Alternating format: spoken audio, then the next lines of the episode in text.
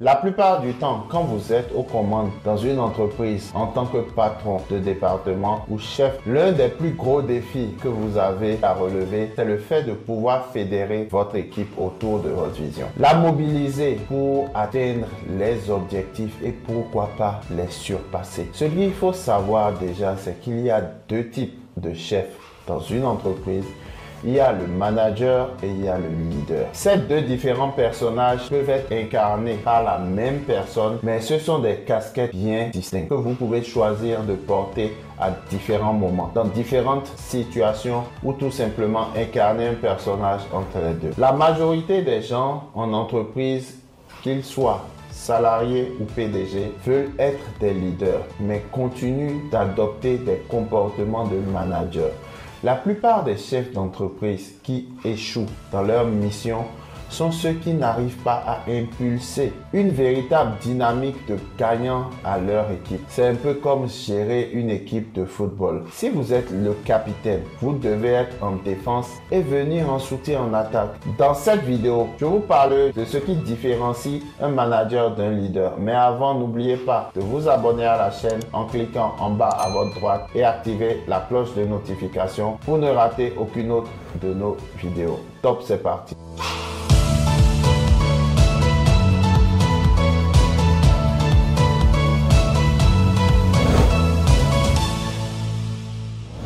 Tout le monde veut être leader, mais en vérité, mettre une casquette de leader vous oblige à adopter certains comportements. Il doit être clair pour vous que manager une équipe ne vous donne pas forcément la légitimité d'un véritable leader. Donc si vous souhaitez être le leader de votre équipe, voici ce que vous devez savoir. Premièrement, les managers ne savent pas faire autre chose que donner des ordres à l'emporte-pièce. Mais le leader, avant de vous donner un ordre, a tendance à vous expliquer ce dont il s'agit pour que vous puissiez bien comprendre le fond de sa pensée. En quelque sorte, il vous dira si nous faisons telle action, nous aurons tel résultat. Vous voyez la différence Il y a une certaine pédagogie dans la façon de donner des ordres du leader. Elle permet à l'employé de mieux comprendre l'idée et même de l'améliorer en travaillant. On dira que le leader a tendance à vous vendre son idée. Pourquoi? En tant qu'équipe, nous devons faire plus d'efforts. Pourquoi nous devons venir plus tôt? Pourquoi nous devons rester plus tard? Le leader explique et fait adhérer. Second point, les managers. Les managers disent comment faire, mais le leader montre comment faire. Tout est dans l'approche pédagogique que vous utilisez avec votre équipe. Les managers sont plus à la théorie. Ils disent voilà comment on fait telle et telle chose. Si vous agissez comme ça, vous n'êtes pas sûr de faire passer le message comme il le doit. Parce que vous allez laisser l'employé se débrouiller tout seul. Mais à contrario, le leader, lui, il dit, venez, je vous montre comment je fais. Par exemple, voilà comment je fais pour appâter un client. Voilà comment je fais pour vendre ce produit. Voilà comment je fais pour décrocher un rendez-vous, etc. Donc, vous devez être aussi bien à la théorie qu'à la pratique. La chose suivante est la logique et les émotions. Quand vous êtes à la tête d'une entreprise ou d'un département, vous êtes forcément face à des prises de décision, surtout quand ce sont des situations qui présentent des risques. Les managers sont des personnes qui aiment rester dans la logique. Ils aiment emprunter les circuits conventionnels.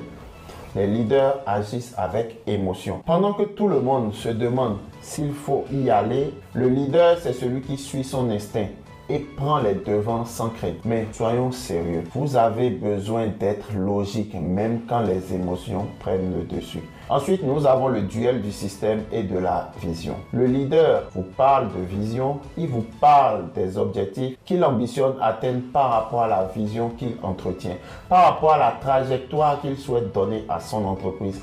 Son but est de sortir des sentiers battus pour faire les choses différemment de ce qui est préétabli. Le manager n'est pas dans le même schéma. Il est plus conformiste. Il aime rester dans le protocole. Il aime dire voilà, on va procéder. Un, on va faire ceci. Deux, on va passer par là. Trois, ceci. Bref, ce n'est pas forcément la meilleure des choses à faire. 5. Une chose qui fait une grosse différence entre le leader et le manager, c'est dans la gestion des résultats. Le manager se concentre sur comment gérer les chiffres. Il se laisse guider par les chiffres. Il est accro au rapport. Il enchaîne les rapports avec des approches trop théoriques et le plus souvent ne sait pas quoi en faire ensuite. Le leader, c'est le genre de personne à dire, les gars, voici les chiffres. Ils sont bons, ils sont mauvais. Voici comment on devrait faire pour faire augmenter notre chiffre d'affaires. Je pense que nous devons changer ceci ou cela. Sixième, les conflits. Je vous explique, les managers sont les gens de personnes qui préfèrent éviter les conflits. Vos employés sont en conflit par rapport à la gestion de telle ou telle affaire. Le manager va préférer faire comme s'il n'avait rien vu et les pousser à la faute ou appliquer une sanction. Mais le leader ne jouera pas la sourde oreille. Il fera face aux employés et réglera le conflit. 7. Le manager se concentre sur les chiffres. Les leaders se concentrent sur les personnes. Imaginez que vous êtes en fin d'exercice. Vous faites le bilan par rapport à vos employés. Que faites-vous? Le manager va se contenter de juger les performances par rapport aux chiffres. Ce qui en soi n'est pas mauvais, mais il peut débarquer quelqu'un parce que quelques chiffres ont été mauvais. Mais le leader se préoccupera de savoir si l'employé n'est pas à la mauvaise place, si l'employé ne pourrait pas être meilleur dans un autre département de l'entreprise. C'est ça un leader. Huitième, les responsabilités par la force et les responsabilités par choix. La plupart des entreprises ne sont pas performantes parce que leurs employés ne se sentent pas impliqués dans l'évolution de l'entreprise. Le sentiment d'appartenance n'existe pas pour eux. Les managers sont les gens de personnes qui forcent les employés à se responsabiliser. Vous les entendrez dire, si tu ne me livres pas tel dossier, tu es viré. Si tu ne fais pas ceci ou cela, je te sanctionne. Vous n'obtiendrez rien de potable dans une atmosphère pareille. Le leader met l'employé face à ses responsabilités dans l'entreprise, de sorte à ce qu'il sache que son travail impacte l'entreprise. Dans une situation de compte performance, il dira, écoutez les gars, si vous voulez, nous allons choisir de livrer le client en retard et assumer les conséquences. Ou payer comme un seul homme, nous livrons le client dans les délais et nous faisons savoir à tous nous sommes une équipe de pros. Vous devez leur laisser le choix. 9. Complications et simplification. Parfois, quand les managers sont face à une situation difficile, ils se concentrent sur le problème et pas la solution. Vous les entendrez dire franchement, c'est compliqué. Vraiment, je ne sais pas quoi faire. C'est trop dur. Toujours en train de se plaindre. Mais le leader se concentre sur la solution, celle qui semble la plus folle. En réfléchissant, vous verrez qu'il y a toujours une façon plus simple de régler le problème. Vous devez apporter la solution et non vous concentrer sur l'ampleur du problème. 10. La plupart des managers sont des personnes qui en attendent toujours des autres et ne font que ce qu'on attend d'eux. Ils se cantonnent à leurs prérogatives et vont pas plus loin. Les leaders, eux, c'est différent. Ils vont au-delà de leur mission. Ils se sacrifient. Un leader, c'est celui qui sort de sa zone de confort pour apporter son aide à ses subordonnés en difficulté. Un peu comme le général qui ne laisse aucun soldat derrière lui sur le champ de bataille. Le leader est toujours prêt encaisser les réprimandes en lieu et place de ses subordonnés. C'est pourquoi le leader aura toujours plus de respect que le manager parce qu'il est toujours prêt à se sacrifier. Onzième, le penseur et le décideur. Le manager, avant de prendre une décision, passe son temps à réfléchir, il passe son temps à stagner sur les conséquences. Si on fait ceci, ça va nous créer des problèmes. Si on fait cela, on aura telle ou telle conséquence. Toujours en train de penser. Le leader, lui, après avoir analysé la situation, prend une décision et s'y tient, peu importe les conséquences. Il prend une décision qui arrange son entreprise et avance, sans prendre de temps.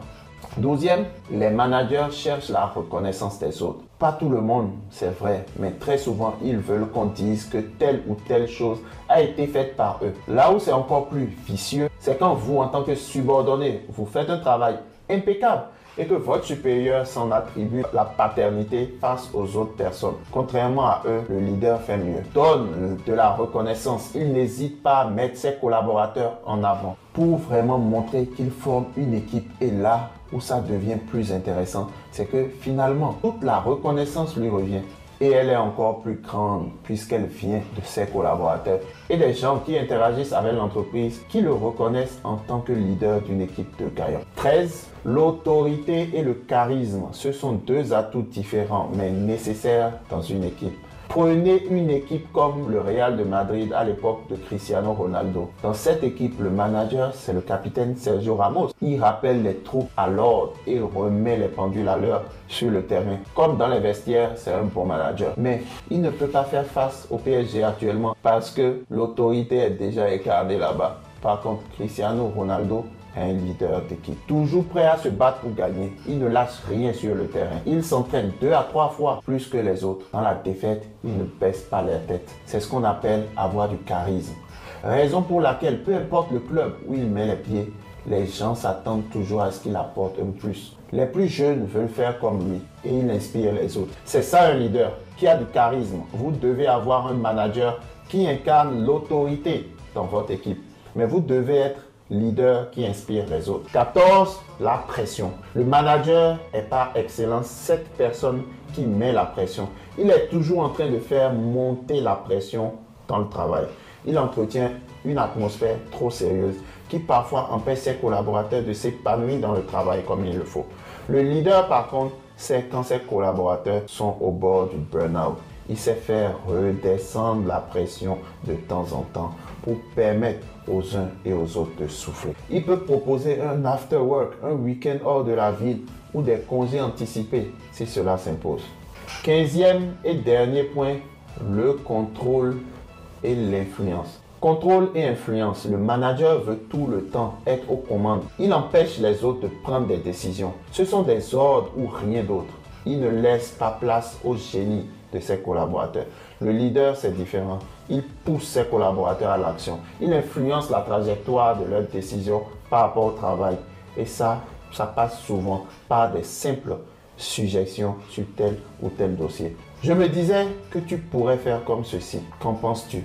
Qu'en dis-tu? Voilà ce que vous devez faire en tant que leader. Donc, voici ce que vous devez savoir sur la différence entre un leader un manager. Retenez qu'il faut tout pour faire un monde. Tout n'est pas mauvais chez le manager, tout dépend de qui vous avez envie d'être pour vos collaborateurs. Choisissez les traits de caractère et de gestion qui vous conviennent les mieux pour atteindre vos objectifs. Si vous souhaitez en savoir plus sur comment passer du salariat à l'entrepreneuriat, vous pouvez suivre ma vidéo sur les avantages de l'entrepreneuriat face au salariat. Je vous laisserai le lien en description. Pour tous ceux et celles qui souhaitent savoir comment générer plus de 100 000 euros grâce à la location de voiture, j'ai écrit un livre sur le sujet et vous savez quoi? Il est gratuit pour les 100 premières personnes. À cliquer sur le lien en bas en description. Merci chers amis, ce sera tout pour cette vidéo. N'oubliez pas de vous abonner à la chaîne et d'activer la cloche de notification pour ne manquer aucune autre de nos prochaines vidéos qui vous aideront sûrement à passer du salariat à l'entrepreneuriat et plus encore. D'ici là, prenez soin de vous et à bientôt. Vivez non survivre, soyons prospères.